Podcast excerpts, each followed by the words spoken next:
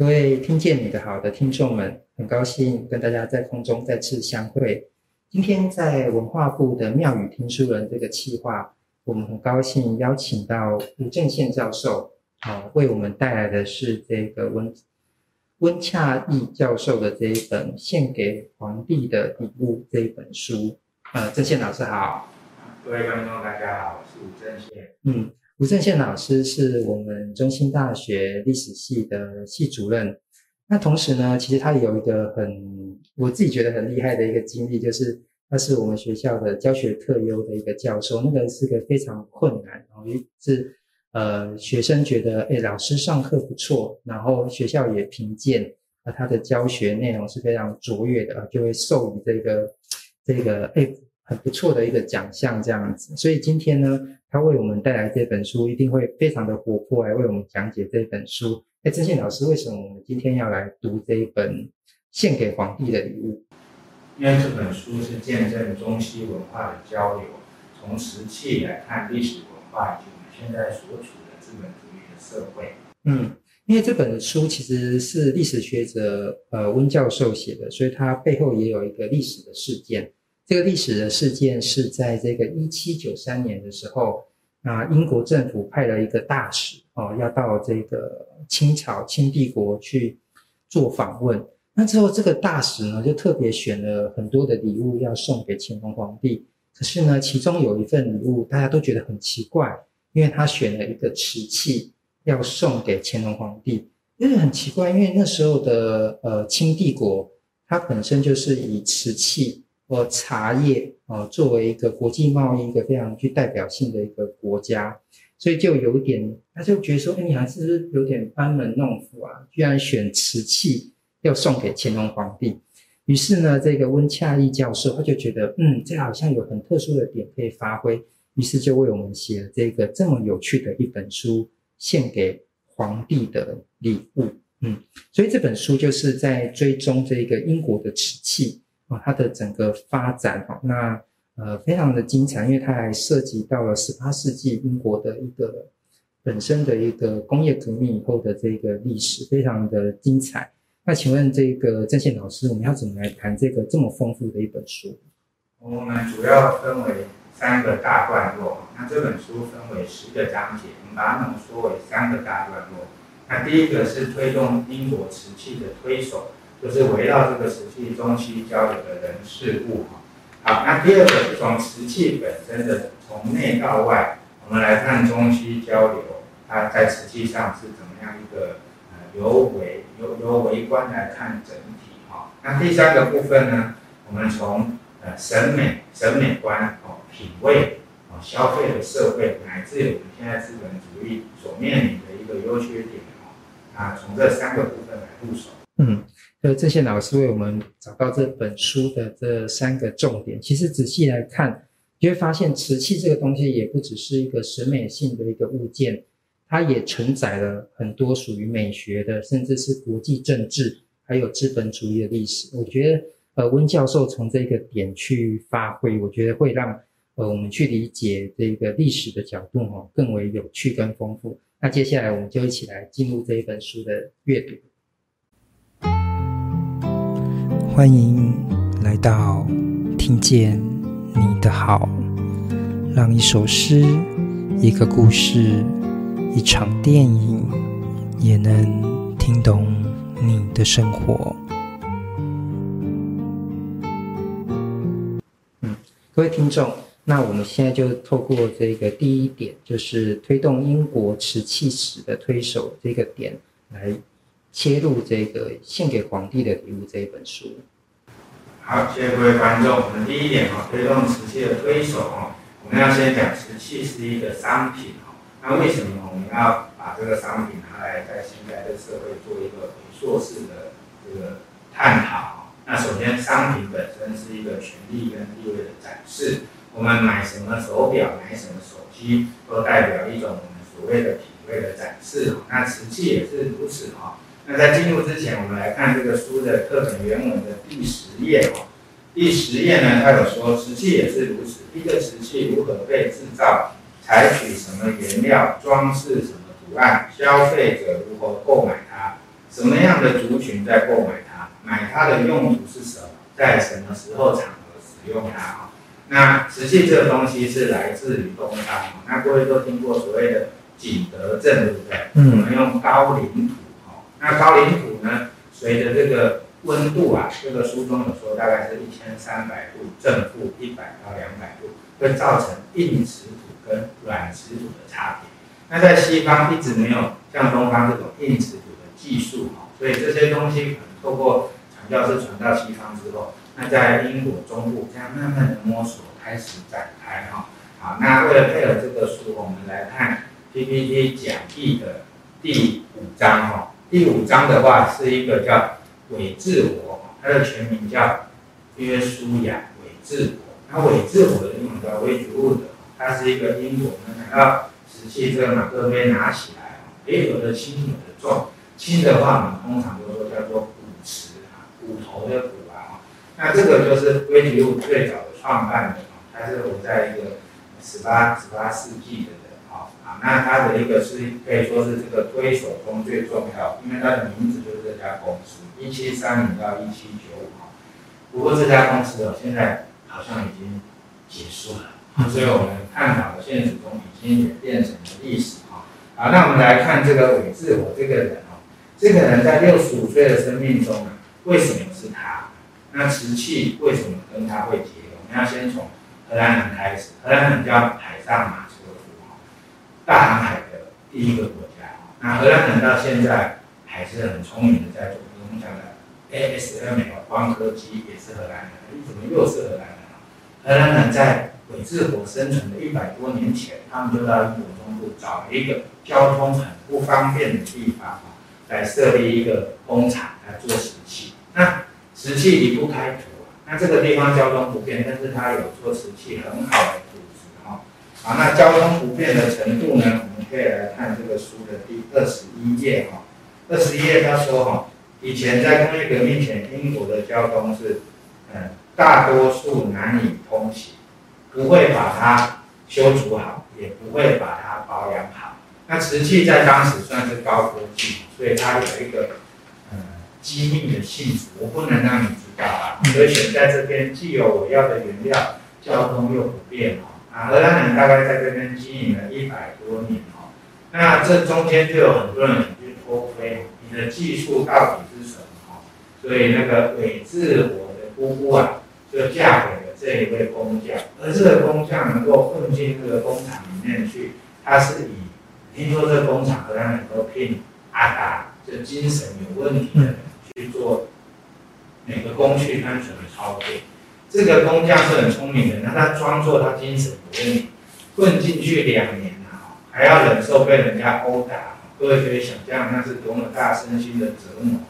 为了要得到瓷器的技术，两年多后啊，他确实得到了。后来他娶了韦志火的姑姑。那经过这一段的摸索之后，再到韦志火，他是个学徒，他已经有一些东西了。那韦志火这个人本身他有个特殊的条件，我们常说。关了这扇窗，又开了另一扇窗。也是我在一次工作中哦，他的一只脚坏掉了。那以前的工匠，我们都知道，各位有没有去过莺歌去捏那个杯子啊？什么东西？一直转，一直转，越捏越高，胎壁越捏越薄的时候，一个不小心啊，就坏掉了。因为以前的那个陶车就是这样靠脚去踩它，可是他一只脚坏掉了，所以他没办法。这上帝给他另一个才能。他很会做模子，你既然不能用旋转捏的，你就去灌一个模子。对，我自我因为他的失去了一只脚，反反倒开启他另一个天赋哈。所以这个上帝总会让人在别的地方得到一个平衡。其实他们英国人特别喜欢这个瓷器，我想一方面是很美，但是其实也搭配了一件事情，就是饮茶文化。其实英国那时候因为。呃，他们就开始接触到东方的茶叶，特别是从贵族开始喝之后，就慢慢的到了不同阶层的人也要去喝茶。那喝茶就像我们现在去看那些日本的一些茶艺道，哦，喝喝茶是很讲究一件事情，不不不只是你说，哎，要做什么动作，很很有仪式性的一个动作，但是更重要就是要器皿。那这时候，哎，你你想想看，你用铁碗喝一杯茶。跟用瓷器喝一杯茶，那个感觉是不一样的。所以那时候英国人开始也开始除了茶叶之外，也特别去追索这个茶具的这种瓷器。因为茶的文化也是外来的，那茶的产业周边的配套瓷器当然是很重要。那英国在饮茶文化的时候，它的茶从这个清从中国进口哦，从清朝那时候进口，它找不到替代来源，就算找得到，品质也不是那个样子哦。所以当中国这清朝用茶来控制出口的时候，我们讲广广东十三行哦。变成一个很狭隘，你不要听我的，洋人要住在这个区，英国人很不服气，因为，呃，一八四零年前，英国已经认为它是一个有实验主义、理性，而且各方面都很丰富，已经进入一个消费消费的一个社会。那瓷器就是一个必需品到奢侈品都可以，所以他们想要打开跟东方沟通的管道。他们假设清朝皇帝也是跟他一样的理性，那于是他就派马哥尼的这个使节团那、为什么里面会带这个瓷器？他认为说，这是我们社会工艺的巅峰的杰作。就是英国的瓷器已经发展到这种等级了。因为其实在这个光是喝茶这件事，我也看过一些其他的历史书籍，比如说《糖与权力》这本书也很有趣。他谈就是说，也是因为喝茶，但是英国人他可能都是要喝全糖或是怎么样。那可是呢，糖这种东西在欧洲其实是非常少见的。所以他就必须到这个东南亚，甚至东亚，像台湾本身就因为甘蔗嘛，然后就蔗糖，所以他其实光是喝茶这件事情就衍生出很多呃文化史的一些好故事。另外我还看过一本书叫做《植物猎人》，这个这个讲的就是说，呃，这个欧洲人他很想要知道到底中国的茶叶是怎么种出来的，它有一种那种品种嘛，所以你现在我们出国坐飞机。绝对不能带的就是植物的种子，因为它可能会泄露很多很多这个国家的农业方面的知识。所以那时候欧洲人一直或者英国人，他很想要打开中国的这个市场。所以今天这个这个时节就有这个使命。对，那植物特性是这样，因为你拿得到这个东西，但是像在某个纬度是甜菜，不能够种甘蔗，嗯，没有糖。嗯，那这个太平洋战争，日本发现到印尼单位产量比台湾还高，那菲律宾又比印尼低一点，也就是纬度越南的话，这个单位产量的糖的浓度就越高。所以茶叶也是，你可以从福建拿到武夷茶，但你拿到英国它种不活啊。嗯，哦对，那台湾也是引进到北台湾才慢慢十九世纪成就大稻埕，所以植物的这个你拿得到，但是地方水土啊，你你种不活。你也没办法去富裕它。我们再讲一个生活的，我们最爱喝的高粱是哪个离岛？对，呃，金门。金门对不对？嗯、没错，金门市占率最高，销售量最高。但是高粱这个呃窖藏啊，增量要在一个比较冷的地方。嗯。所以我们台湾哦，最冷的离岛不是金门，是马祖的东引。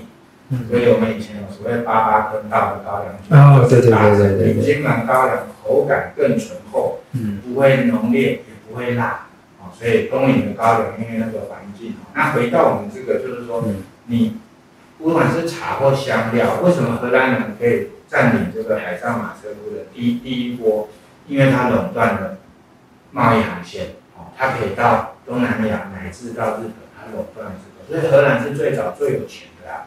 发明显微镜的是不是叫做虎克？嗯，他就是荷兰人。荷兰有个地方叫特拉夫哈，所以荷兰的那个十十七世纪啊，大航海时代，荷兰的历史上叫黄金时期。所以那时候他们很多的画作啊，油画里面哦，有一个叫梅维尔，嗯，里面的画作很多充满了瓷器，嗯，这个是这本书里面也会提到一个，也就是说，实际从奢侈品变成生活品。飞入寻常百姓家，怎么从王公贵族扩散到一般人要去追求？怎么营造这个社会的品味？嗯，所以其实刚刚这个吴正宪老师其实也讲到一个重点，就是说，哎，其实做瓷器这件事情也是有秘密的。荷兰人会做，但是刚刚也不能跟中国比，但是他的秘密至少要英国人要先去掌握它。那这个威兹霍尔他其实本身就是扮演这个嗯得到秘密的人，但是。他也因为他的身体的残缺，会去做那个瓷器的模子。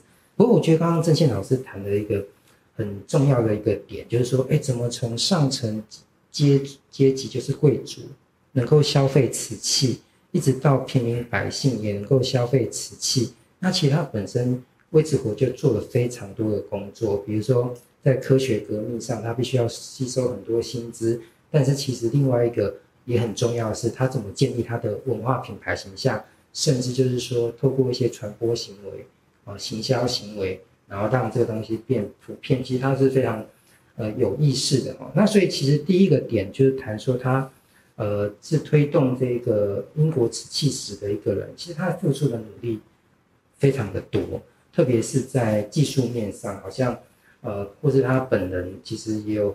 很大的呃，对瓷器的一个琢磨，特别是刚刚有讲到一件事情，就是呃交通的问题，就是当你瓷器做好之后，要怎么去送到别的地方去？因为大家不能够想象说，其实十七世纪的英国也不是你想现在就是说都柏油路很方便，因为大家都知道嘛，秦始皇中，我们回到稍微一点点中国史，就是说秦始皇他说要车同轨，其实是要方便让那个车子。有一个很快速的移动，因为现实当中的道路都怎么样了，都没有你想的呃这么的方便，所以有时候我们会去说，哎，条条大路通罗马，可是你回到那个世纪的罗马的话，会发现，哎，它其实是怎么样，灰尘灰烟满天，所以要做一个瓷器，或是让它成为一个献给中国皇帝的礼物，其实他做了很多的事情。是他做了哪些事？我们先来看一下 PPT 的第六页。那第六页，各位观众可以看到，右边那个就是威吉路的全身的塑像。嗯。左边那位，不知道各位看起来有没有似曾相识？嗯。那个人叫达尔文，小猎犬号，附近偏远的。那达尔文跟威吉路有什么关系呢？他他是他外公啊，啊，真的啊。达达尔文的外公就是威吉路，所以这个啊加上之前那个娶他姑姑的，所以这个得天独厚，那他怎么去拓展他的瓷器？哈，他做了下列的事情，我们来对照这个课本哈，第三十二页哈。那威吉路可以说是生在这个十十八世纪的这个福特啊。那福特，你会想到汽车，嗯，没错。那我们讲到生产线啊，卓别林的模具啊，嗯，一个有创意的工匠，怎么会被限缩在生产线，永远在做车轮，只做车轮的某一个细节哈，那就会很无聊。卓别林的默片是这样。那问题就在他那个时代哦，谁会想到说要让工人上下班？哎，他不一定现在是在工作，啊，我一边忙一边工作不行啊。好，那这三十二页就说，在威吉路那个时代哦。呃，这个陶瓷工匠喜欢上酒馆斗鸡斗牛，工作态度散漫。可是威吉路他建立了一个新的纪律，也就是说，他走在一个时代的前端。可是哈维路老是人的天性哦，所以人在这个韦伯说的女性的牢笼哦，怎么自主啊？我们的生活节奏、工作量化呃，越来越变成我们的使命。那我们要牺牲的就是家庭跟。休闲，所以威吉路在当时算是开风气之先哦。好，那第二个就是威吉路啊，你怎么样去配合？因为路况那么差，东西怎么运出去？他说他会去结交民意代表，嗯，律师，参加他们的外围组织跟团体，那他去推动立法。那在第三十五页他说啊，威吉路很关注交通的状态，所以他会去推动。跟议员请议员推动跟他产业有关的公共建设，啊，路要修好，运河要继续畅通啊。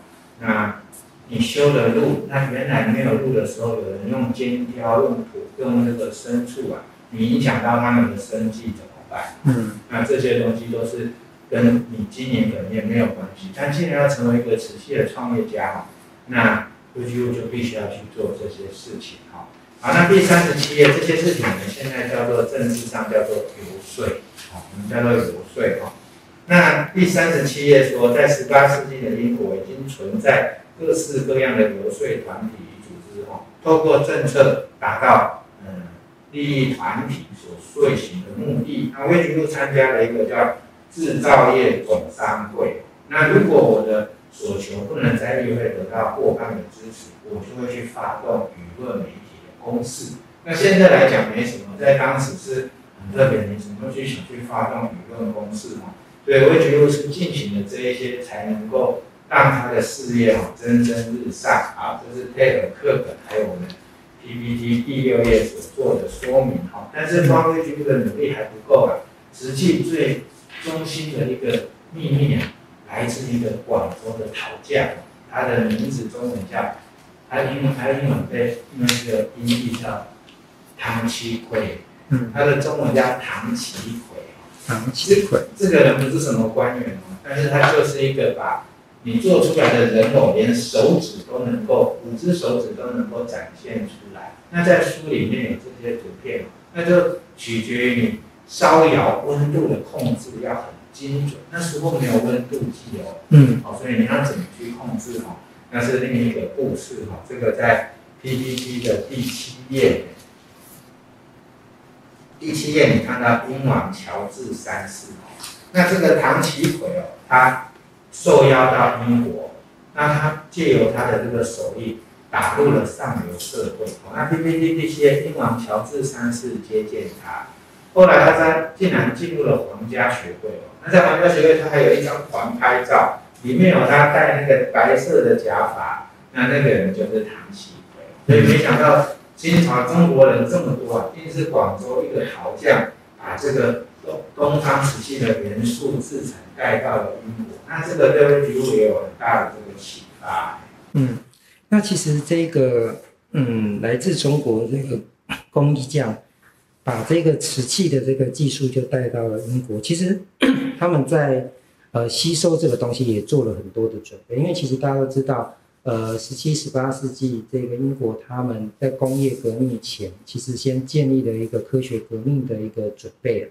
就是我们谈科学这件事情，在中国可能是比较属于工艺类的一个概念，可是，在西方他们是把它学术化。我觉得这本书很有趣的地方，就告诉我们说，哎，其实英国人他们有一个风气，在学习科学上，并不是一定说要正经八百。一定要坐在这个学院的教室里面读书哈。这本书也，皇帝的礼物也为我们 去追踪他们那时候的学习，诶，都是在咖啡馆做了很多的讲座。那我们这个魏之户，他本身他并不是一个有很高学历的人，他本身也算是自学出身。那其实他透过这些外围的组织去学习跟呃这个掌握这些关键技技术。那慢慢就会影响他对他这个瓷器王国的一个塑建。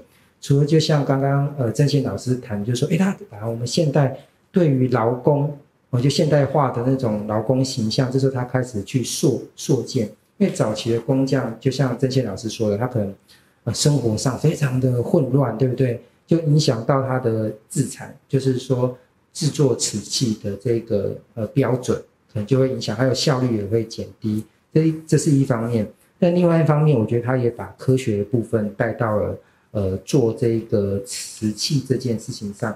我觉得书中有有也有我很喜欢的，就是他他显现出就是说英国人做瓷器的那个瓷窑跟中国的瓷窑，哎，它的那个那个图示就看起来就是不一样。对，那我们现在这个南头，我们在集集那附近，我们叫做。水里的叫蛇窑，对不对？蛇窑顾名思义就是很长。那在书里面说，呃，关于关于木炭或者木材的燃烧，怎么保持它的热量，尽可能不要散失。那他说，在英国，它的窑都是单口窑，也就是热能这一窑烧完，透过热气会上升，上升完之后就没了。他说，那中国人会用一从地势低到地势高的地方，就很长方形的窑，一窑一窑。所以你在最下面低处烧的那个热源，可以一直慢慢的递升递升，所以整个的这个热能的保存以及产能都会大大的增加。那环境会迫使人类去想创新的技术，因为也许是中国的燃烧的木材有限，所以它尽可能保持热能。那英国那时候可能森林资源很丰富，所以他觉得一窑就可以好，所以中西的差别。那我还要再讲一下，在第六十三页哦，就提到我们刚刚讲的唐其逵哦。他说，一七六九年，一位叫唐其逵，广州陶匠，搭船经巴达维亚，巴达维亚就是现在的雅加达。那再往伦敦金沙，那那时候的审美观不是我，我不是要看人头啊，我我觉得这个手指哦，巨细靡遗很好，但是那个不能吃啊，我我想要盘子。嗯，那那时候那个西方流行的一个中轴线啊、对称啊，乃至庭园设计，你最好这个盘子里面自然浓缩在里面，那就要涉及到这个印刷啊，你怎么去做那些布局哦？把庭园的造景浓缩在里面，那这就很难了。那你要去取很多景啊，不能每个盘子都同样的景，所以这个瓷器也对英国的这个。庭园造景的设计带来一些冲击哦。好，那这里面有提到一个，也是第六十三页哦。他说，英国庭园设计大师有提到东方造园论，也就是当时的欧洲从英国开始已经对庭园因为东方元素的处理产生改变。比如说，我喜欢上下起伏、柳暗花明、曲折蜿蜒。我有看到了一座东方的塔，这个在伦敦附近有个园。丘园哦，丘丘比特的丘，那这个丘园里面竟然有一个东方的塔，那这个塔最早是印度来的，里面是放往生的人的地方。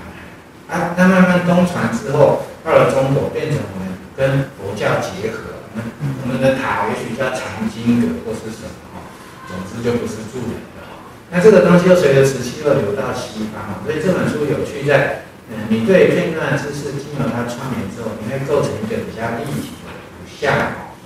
好，那再来就是说，它怎么去行销？哈，这个魏巨富啊，这个东西你要怎么引社会模仿的效应？我都卖给皇室这样。嗯，没错。比如说，他当俄国这个凯撒林大帝提供了一套叫绿蛙餐具哈，在这个书的第四十九页哈，那大家可以看到这种绿蛙餐具哈，就是庄园在一个盘子里。那绿蛙就是有个 logo 是绿绿色的青蛙，嗯，那这个东西呢，他卖给他是赔钱的，嗯，但是卖给他用了之后，口碑会在皇室跨国传。那我们讲这个渗透效应啊，当上层的人都有了之后，这个工业的发展、社会资本的积累，会产生我们最早期的叫中产阶级。那中产阶级会想要仿效上流人的生活方式，我不需要。但是我想要拥有它，拥有它，是我的生活就已经趋近于上流阶级，这叫引发社会的模仿效应啊！这是社会海上大力的绿蛙餐具。特别是我想要谈，就是在这第四十九页，他就有特别讲到，就是这个凯撒林大帝，他就写了一封信，在一九七一七七二年的时候，他写给法国的思想家伏尔泰。这封信我觉得很值得一念。他说：“哎，我热爱英格兰式的花园，到了疯狂的地步。是哪些呢？蜿蜒的小径，平缓的山丘山坡，然后沼泽化为湖泊，干燥的小岛。而我十分厌烦笔直单调的路径。我痛，我痛恨喷水池，因为那一个扭曲的水柱完全违反自然。”换句话说，我的灵魂是十足的英格兰迷。其实我觉得这这这封信其实非常的有趣，就是说他所描述的这个英格兰式的花园，特别是那个弯曲的小径这个概念，在其实在中国的园林也是非常强调这一种弯曲的路径，因为弯曲的路径，因为两点之间最近的距离就是直线。但是为什么要特别是弯曲呢？其实你可以看到，透过这个路径的安排，也可以看到这个事物的另外一个面向。因为笔直的一个世界看到是一个单向的一个物象，但其实这种趋炎的一个状况反而是符合自然的。他说他十十足的是英格兰，但是其实我们回到中国的园林，我们好像也看到，就是英格兰其实英格兰其实它本身也。接受到中国美学的影响，这样子。对，这个叫做软实力。也许我国力跟你相当，生活很低，但我的文化的吸引力超过你那好。那关于的路径是要营造视觉上的这种切换。那我们现在生活中，我们去一样的东西，它也是蜿蜒的路径，但是它是要很多没有视觉上的切换。嗯。啊，这是中西交，就是说，透过这个瓷器里面，是英国人。已经对于自然观念已经产生了一个质变，那为了要多卖这些瓷器，他要找一个写手画家，帮他去四处裁剪。我们不像现在做相机拍一拍，手机按按，以前都是要用素描的哦。好，那我们来看这的第八页哦，他聘请的这个专业的画手叫做斐拉克斯曼。那第八页可以看到，他右边那个是他的画像，那左边是他的作品。我们说这个铁，你怎么把人的从表情到骨骼这样层层的画出来，很细腻、很写实。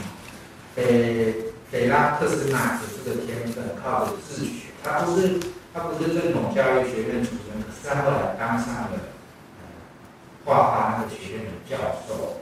啊，那在这个书的第六十页有他的作品，叫浮雕玉石的作品。你可以挑出一个东西，但怎么让瓷器有通透感？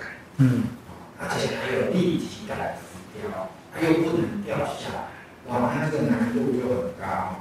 那那时候的他们对于这种第六十页他说，对于巴洛克常胜剧情跟洛可可的细腻奢细腻奢华哦，只是外感的混乱发泄，灵魂是缺席哈。我们常常说，哎，过度的写实又回到了细节。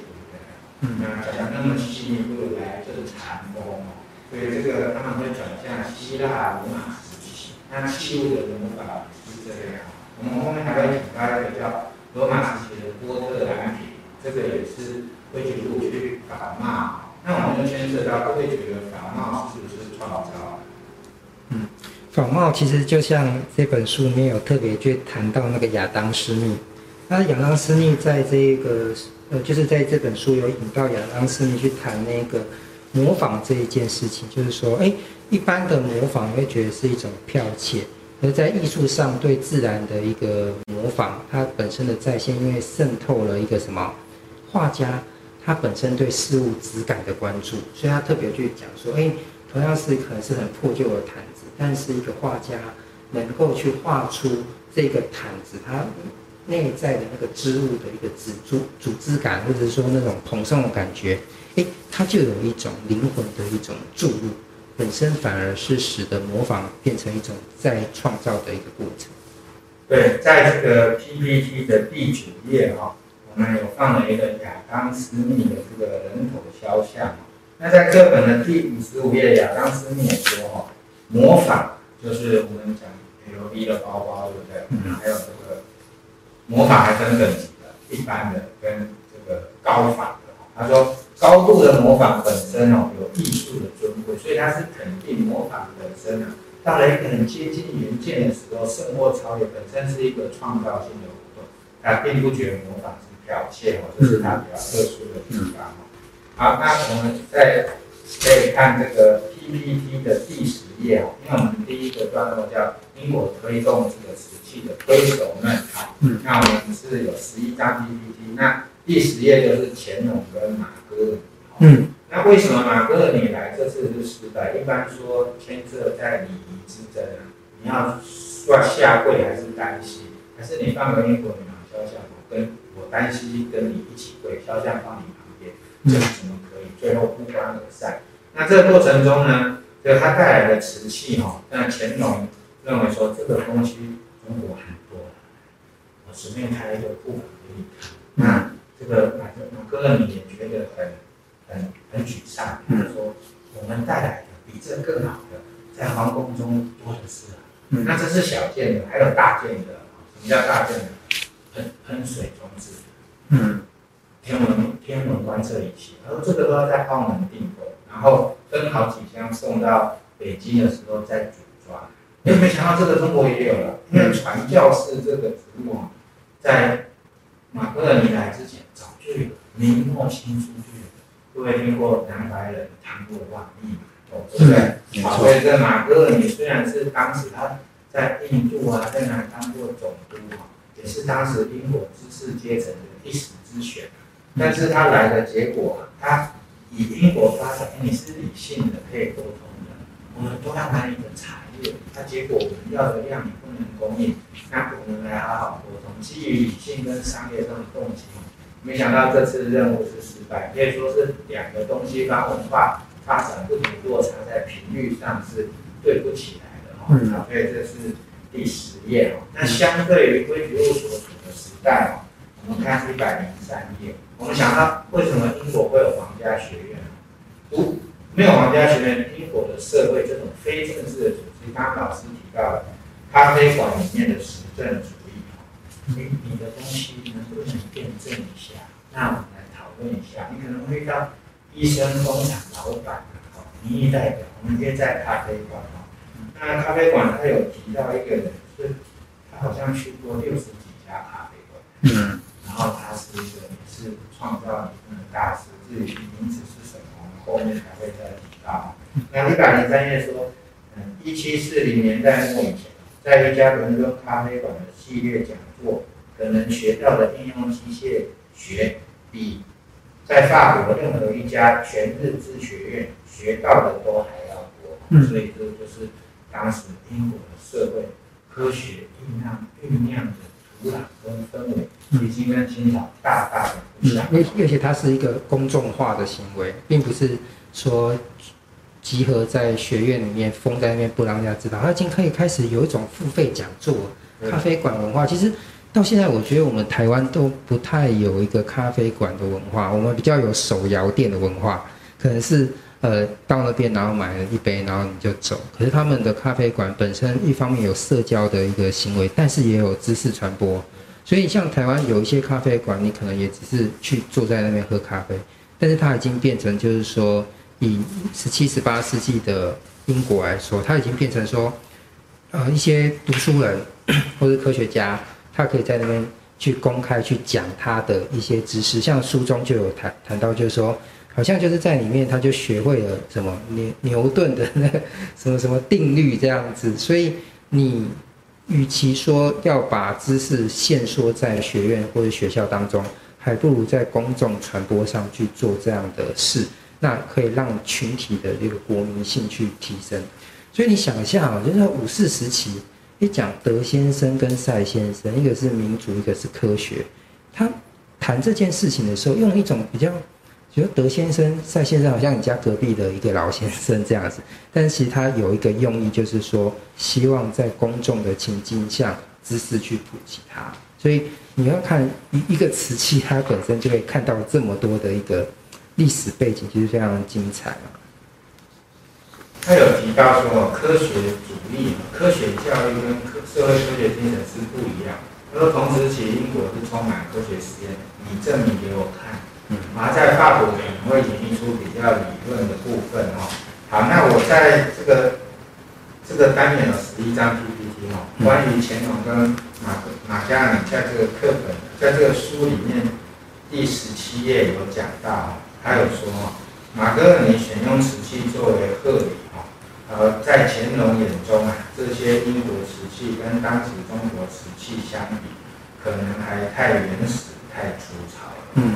那瓷器，中国是瓷器的原乡。那英国人家说，他认为最好的瓷器来作为礼品哈，在中国呢，它可能看起来也不怎么样啊。这个是东西文化的落差。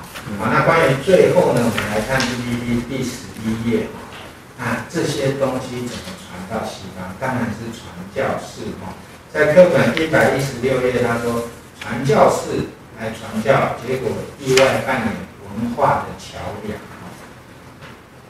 一百一十六页，他提到啊，西方传教士超越了原本肩负的宗教使命，还扮演了汉学家、预言学家、人类学家、翻译家。我们讲的题外话，以前到东部去传教的那个法国神父啊，最后他原住民讲的比原住民还好。嗯，因为一代、二代、三代，阿公还会讲，到孙子不会讲，要跟。外国老神父学，这些神父都没有回家，就葬在台湾哈。嗯。所以这个我们开玩笑，谁家在台湾哈？嗯。就外国人。嗯。好，我们再继续讲，翻译家、外交官、中国通哦，文化工作者，体现所谓文化翻译的功能啊。好，这是传教士在瓷器中也扮演的一个重要的角色。好，以上就是我们对第一单元英国推动英国瓷器的推手们。规矩路到传教士的一个书中的主要论点的介绍。嗯，对，好，谢谢。那我们接下来就呃再把第二点跟第三点在下一集我们再继续深入来谈。谢谢。